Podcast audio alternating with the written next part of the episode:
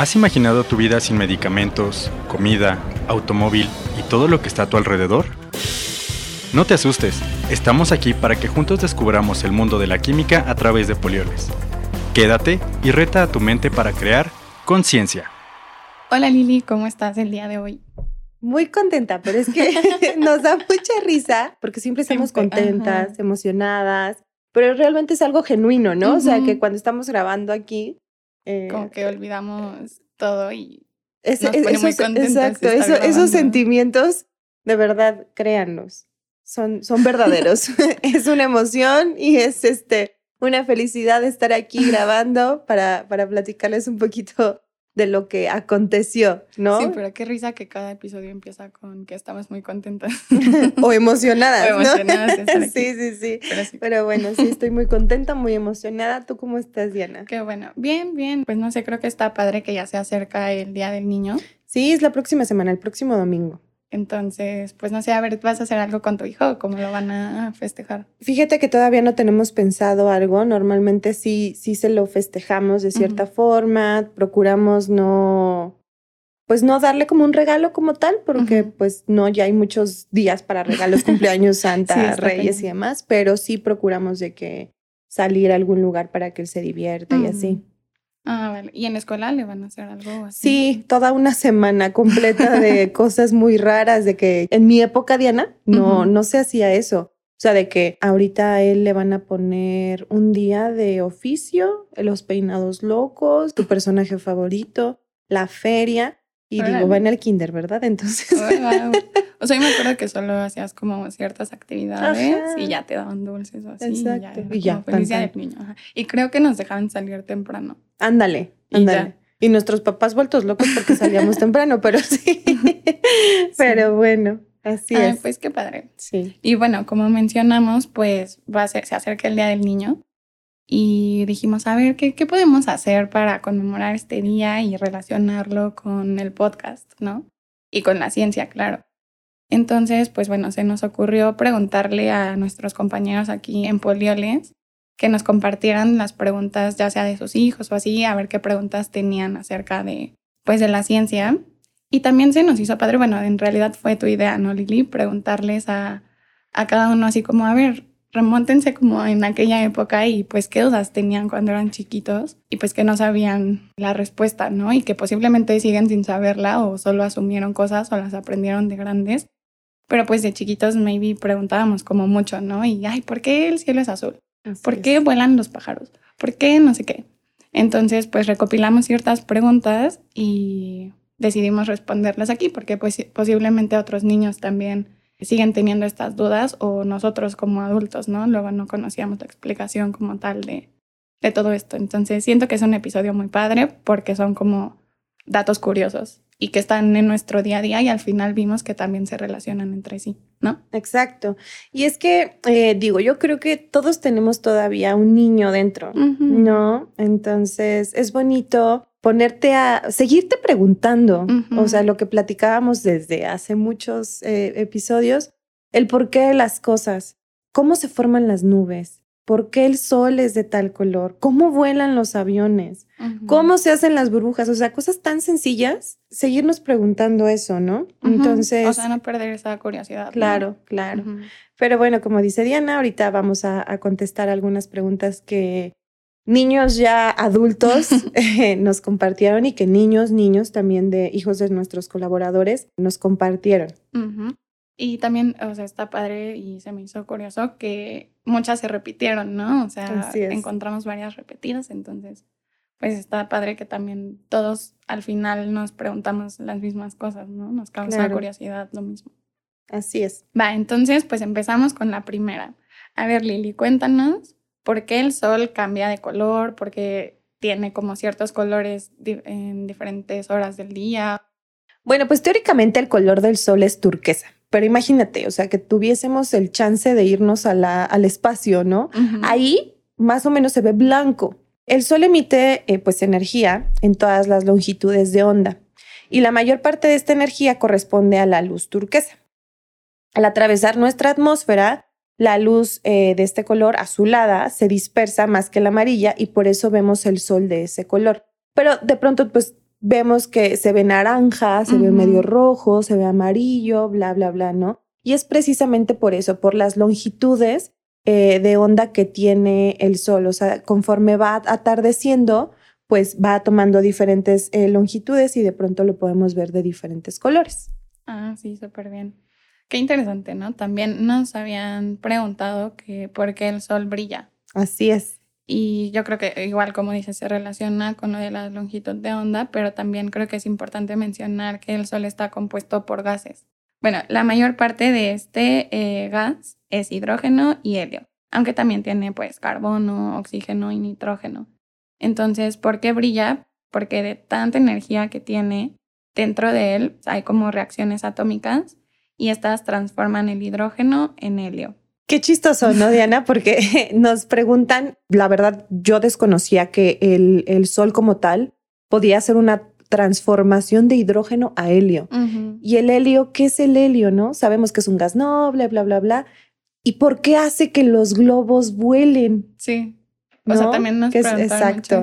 Así, es. ¿Por qué los globos vuelan y que el helio pues lo utilizamos y demás? ¿Y por qué hace que el globo al tener helio, porque si tú inflas el globo con pues aire la boca, esos no vuelan. Entonces, ¿por qué los del helio sí vuelan? Como les comentaba, el helio es un gas noble y esto quiere decir que eh, pesa menos que el aire.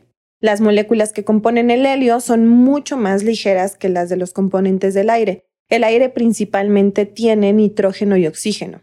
Estas moléculas del aire se van para abajo que de las del helio. O sea, estoy, estoy, eh, me deberían de estar grabando porque estoy haciendo este, unos movimientos con las manos para que yo solita me explique. Eh, bueno, pero las moléculas del aire se van para abajo de las del helio y eh, por consiguiente este asciende. Y es por eso que los globos vuelan.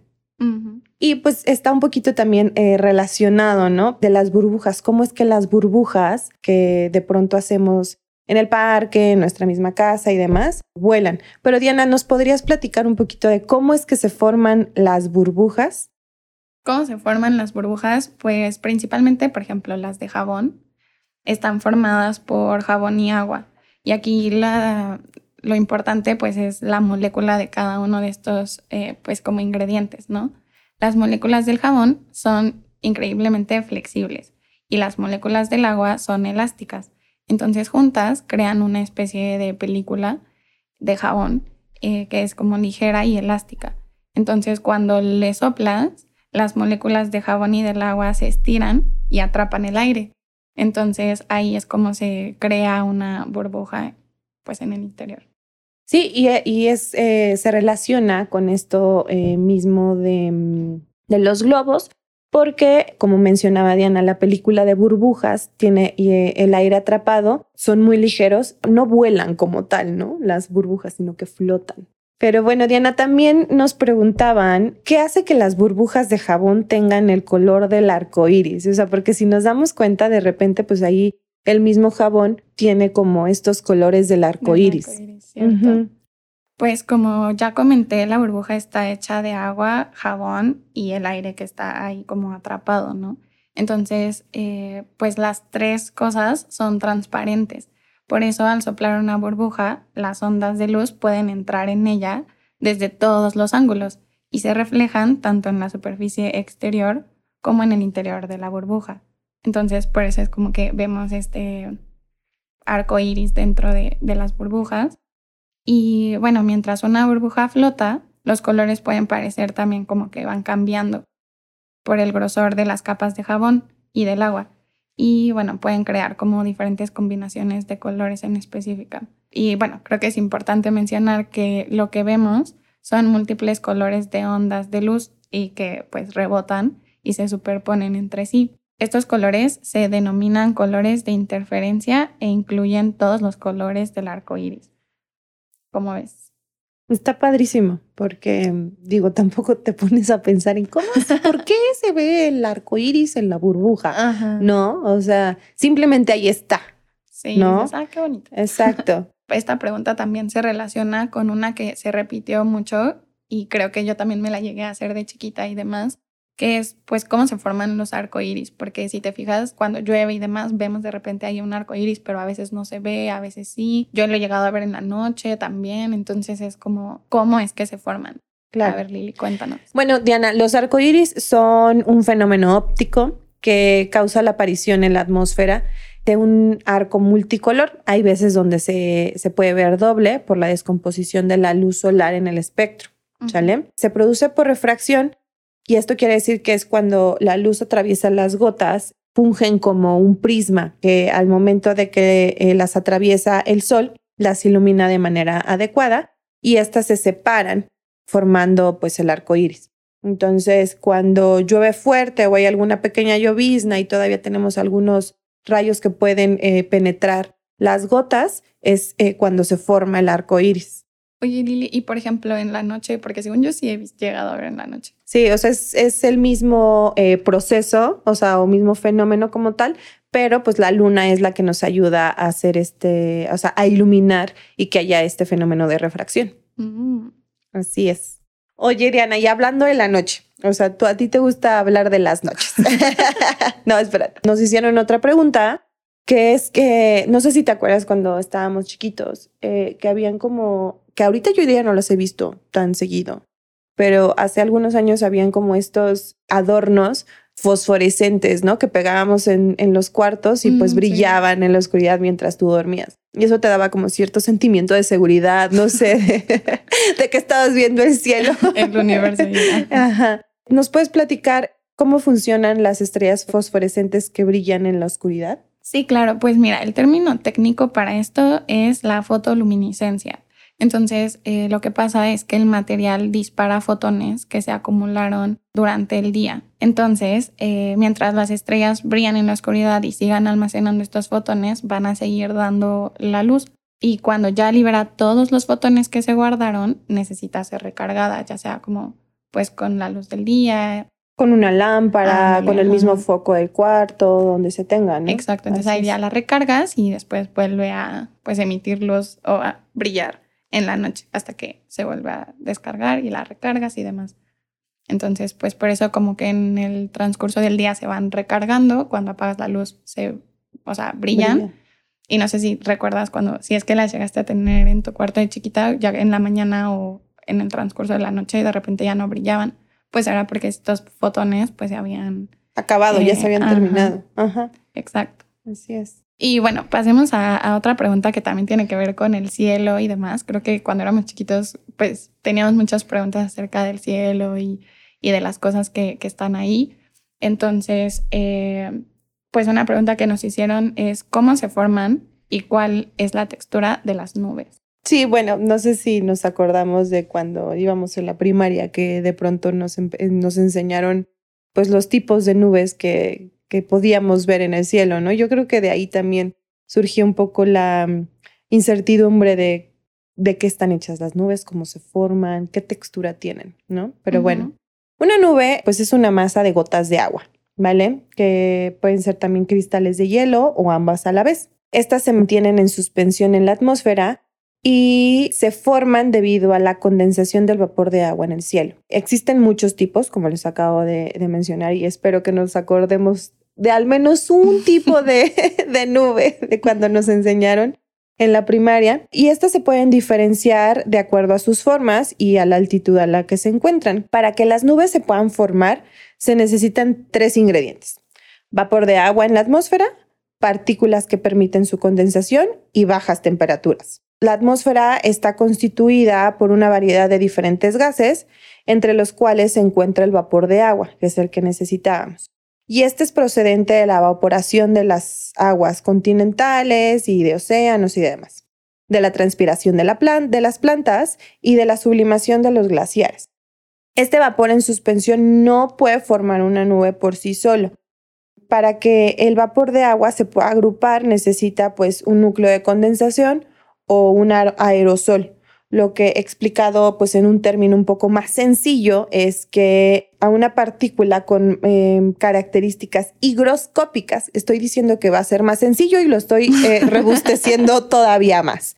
Pero bueno, una partícula higroscópica quiere decir que tiene una gran afinidad por el agua, ¿vale? Entonces, estas partículas eh, deben de permitir eh, la, agrupación de moléculas de vapor de agua y eh, para que posteriormente se puedan condensar.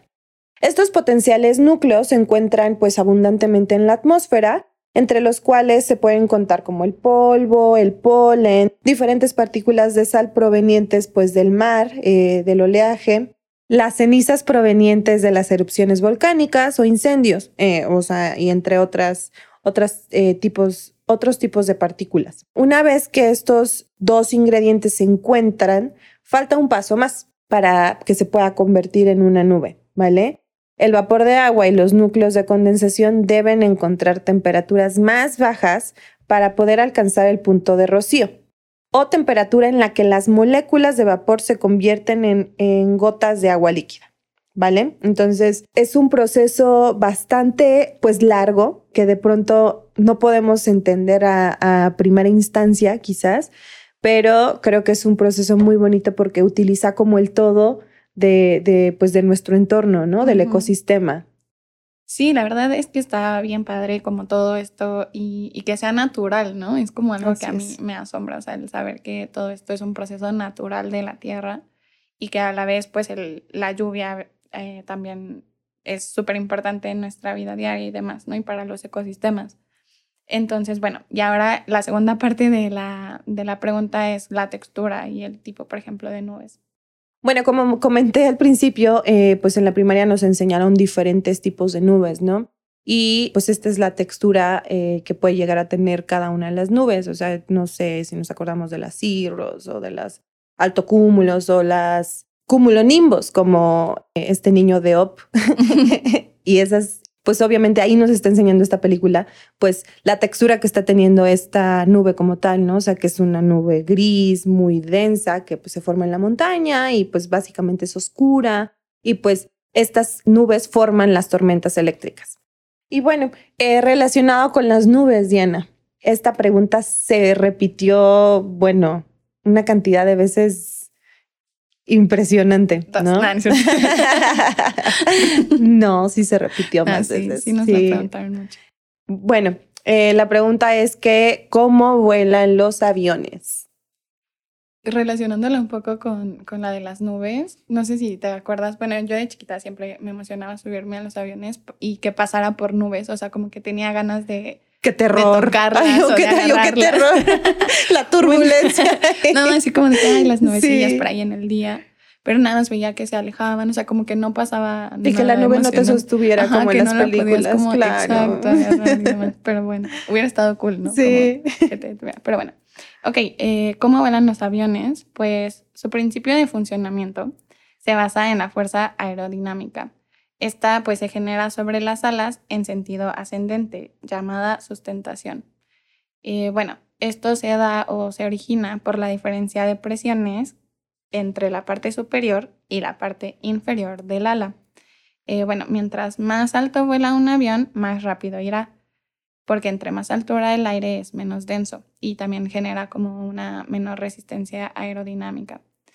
Eh, es importante que mencione que también las alas tienen una forma específicamente diseñada para que se aproveche la presión del aire y se mantenga el aeroplano elevado. No sé si a ti te pasa, pero cada vez que, o sea, como que cuenta, o sea, el saber el principio de funcionamiento de los aviones al final es algo pues súper físico y demás, pero a la vez me da como cositas saber que depende que me voy a exacto que me voy a subir un avión y que pues este la física pues va a cuidar mi vida no exacto o sea como que me parece eso sumamente sorprendente. Sí cañón cañón. Pero bueno. Ok, pasemos a la siguiente pregunta que es Lili, seguimos con el cielo. Una pregunta que nos hicieron es, ¿por qué el cielo tiene diferentes colores? Bueno, como ya platicamos, pues del color del sol y demás, la luz de esta estrella llega a la atmósfera de la Tierra y se dispersa en todas las direcciones por los gases y las partículas que se encuentran en el aire. La luz azul se esparce más que el resto de los colores porque viaja en olas más cortas, o sea, más, pequeñitas por su longitud de onda, ¿no? Este es el motivo por el cual eh, casi siempre vemos el cielo de color azul, o sea, casi siempre. Oh, oye, Lili, y por ejemplo, el color como anaranjado. Bueno, es, es naranja, Diana, porque eh, al encontrarse próximo al horizonte, la luz que emite el sol debe recorrer una mayor cantidad de, atmósfera. Entonces, estas partículas dispersan más los colores azules o violetas y solamente dejan la luz eh, rojiza, que pues es la que se ve reflejada en, el cielo. Está padrísimo, ¿no? O sea, como cómo nos hacemos tantas preguntas del cielo, de la luz, de la refracción y demás. Sí, pero pues es que sí está curioso, ¿no? Que en el día de repente esté de un color, luego, o sea, el amanecer y luego el atardecer y o sea, en el transcurso del día que, que se vean de diferentes colores, pues al final sí dices como, mm, ¿por qué será, no? Así es. Y pues qué interesante que todo sea como refracción. Totalmente. Pero bueno, vamos a seguir con, con otra pregunta que ya no es del cielo, ahora es del mar. Pero Diana, platícanos un poquito por qué el mar es salado y tiene espuma. Vale, pues mira, durante millones de años los ríos han ido depositando en los océanos diferentes sales minerales que pues proceden de las erosiones de las rocas. Con el tiempo, la acumulación de estos sedimentos ha provocado que las grandes masas de agua oceánicas alcancen pues un índice de concentración de sal medio del 3.5%. Entonces eso quiere decir que tenemos como que 35 gramos de sal por cada litro de agua. Eso es la razón por Imagínate la que tomarte eso. No manches. Pobrecito de nuestros riñones. Sí. sí, exacto. Entonces es por eso que el mar es salado. Y bueno, la espuma yo como tal no me había preguntado el por qué el mar tiene espuma, pero cuando la leí dije, mm, pues qué buena pregunta. pero no es nada más que pues una emulsión que se forma por la agitación de las olas, el aire y compuestos orgánicos que están disueltos en el mar. Entonces estos actúan como tensoactivos o detergentes. Órale, como nuestros productos. productos. sí, exacto. Así es. Vale, ya nos quedan pocas preguntas, pero cambiando un poco de tema, otra que nos hicieron es ¿por qué le sale vapor a mi café o a mi chocolate? O a la lechita, o sí, algo caliente, ¿no? Como Exacto. tal. Bueno, eh, cuando el aire caliente eh, y el húmedo pues entran en contacto eh, con una superficie lisa, y fría, se produce la condensación, que es lo que pasaba con las nubes, ¿vale? que pues no es más que el cambio de, estado de la materia que se encuentra en forma gaseosa y pasa a la forma líquida y pues se va haciendo como el ciclo del agua como tal, ¿no? O sea, de que de repente lo tienes líquido, eh, por, una por un cambio de temperatura puede pasar a sólido o a, a gaseoso, entonces pues es eso, básicamente, Diana. Súper. Sencillo, sencillo y termodinámico. Claro que sí. Muy bien. Buenísimo. Y bueno, Diana, ya hablando de pues un poquito más de eh, alimentos, que es algo que te gusta mucho. Sí, también nos preguntaron varias, ¿no? Sí. Con, platícanos cómo se hace el chicle. Yo creo que muchos, a muchos nos gusta el chicle. Platícanos cómo se hace este producto. Va. Pues mira, el chicle es una base de goma. Esto hace que sea elástico y bueno, anteriormente, o sea, en la antigüedad se usaba la resina de árboles, pero actualmente se utiliza una resina sintética que se elabora de plástico y caucho. Entonces, bueno, ahí también podemos ver cómo hemos estado evolucionando y en lugar de utilizar pues a la naturaleza como tal, es mejor hacerlo como sintético, ¿no? Y bueno, eh, a la base de la goma se le puede agregar pues el colorante, sabor y, y demás y ya con esto pues se mezcla con jarabe de glucosa y así es como se hace el chicle. la verdad es que creo que es algo un tanto sencillo, pero pues ya en el proceso de fabricación sí ha de tener también su complejidad. Y qué curioso, ¿no? Nada más pues lo masticas y lo tiras. Y lo tiras. sí. Sí. Pero sí hay mucha gente que consume el chicle, ¿no? Un montón, sí. No sé si te acuerdas, en Coyoacán hay como un árbol, ¿no? Todavía que pues pegaban sus ah, chicles así de sí, cierto. Mm, sí, guácala. Yo te iba a decir, sí, justo fuchi, ¿no? pues tocar los chicles de alguien más. Pero mm. bueno, no dejemos los chicles tirados porque se les pegan a los pajaritos en su pico. Sí. Entonces, y o a nosotros en los zapatos, o, no sé. Dispongamos bien de nuestros desechos, ¿no? Buen, buen comentario, sí. Y bueno, siguiendo con, con los alimentos y algo que yo creo que de niños comíamos mucho, bueno, yo no era muy fan, pero sí sé que muchas veces era como de, ah, yo quiero. Platícanos, Lili, ¿cómo es que se hacen los algodones de azúcar? Bueno, se necesita una máquina especial, ¿no? Donde pues se tiene, se, se coloca pues el azúcar con el colorante, eh, se calienta y cuando el azúcar entra en contacto con el aire, pues se solidifica, ¿no? Y empieza a formar unos hilos que son similares al algodón, que cuando se amontonan en un recipiente de mayor tamaño, que se coloca alrededor de, de, pues del cuerpo central, que pues es como un orificio donde va saliendo, pues ahí es donde nosotros vamos acumulando pues con un palito o algún otro objeto el, algodón de azúcar. Pero simplemente es eso, es eh, azúcar disuelto y al contacto con, pues, con el aire, pues se va solidificando. Son mm. hilitos. Y pues colorante, ¿no? Así es. Ah, sí. qué ¿A ti sí te gustaba el algodón? No me encantan tanto. muy, muy este, empalagoso. Pues es como tal, muchas, pues es pura azúcar. sí. o sea, lo que me gustaba era la textura. Así Ándale. Como que estaba fluffy y luego te lo comías y era como rápido. Sí. No sé, eso estaba rico. Luego quedabas todo manchado y pegajoso. Ya sé. los dientes, ¿no? Sí. También cepillémonos los dientes. en mamá. Soy mamá, sí, recuérdenlo. Pero bueno, ahora pues vamos a pasar un poquito a, la parte de las energías y demás. Diana, ¿nos puedes platicar cómo es que fluye la energía eléctrica en un foco para poder generar luz? Pues mira, en el interior de, del foco se tiene un alambre de metal, entonces gracias a la electricidad, este alambre entra en incandescencia y da como resultado la luz. La entrada de la corriente se hace a través del casquillo metálico que se encuentra en la parte inferior de la bombilla y la corriente pasa a través de él eh, hasta el alambre que está compuesto por un material que puede sobrepasar hasta los 3000 grados sin fundirse. Oye, Lili, no sé si te tocó de cuando estabas en la escuela y así hacer como experimentos. Según yo era muy común que se hiciera uno de, erupción de volcán. Nunca me tocó. ¿No? No. Como en exposiciones. Sí, estuve en la, en la feria de ciencias y así, pero no me. No. Qué chafa. Bien chafa. Sí. Pero bueno, eh, nos preguntaron cómo es que funcionan estos experimentos del volcán y la erupción. Cuando mezclas el vinagre, que es un ácido, con el bicarbonato de sodio, que es una base, se produce dióxido de carbono, que es el gas que provoca eh, las burbujas que salen por el cráter del volcán. A causa del gas, la mezcla queda espumosa y se expande, de manera que pues se escapa de, la boquilla o bueno, del cráter que hicimos de, este volcán. Sí. Ah, qué interesante. Sí, está igual que hace ratito, sencillo, pero igual químico.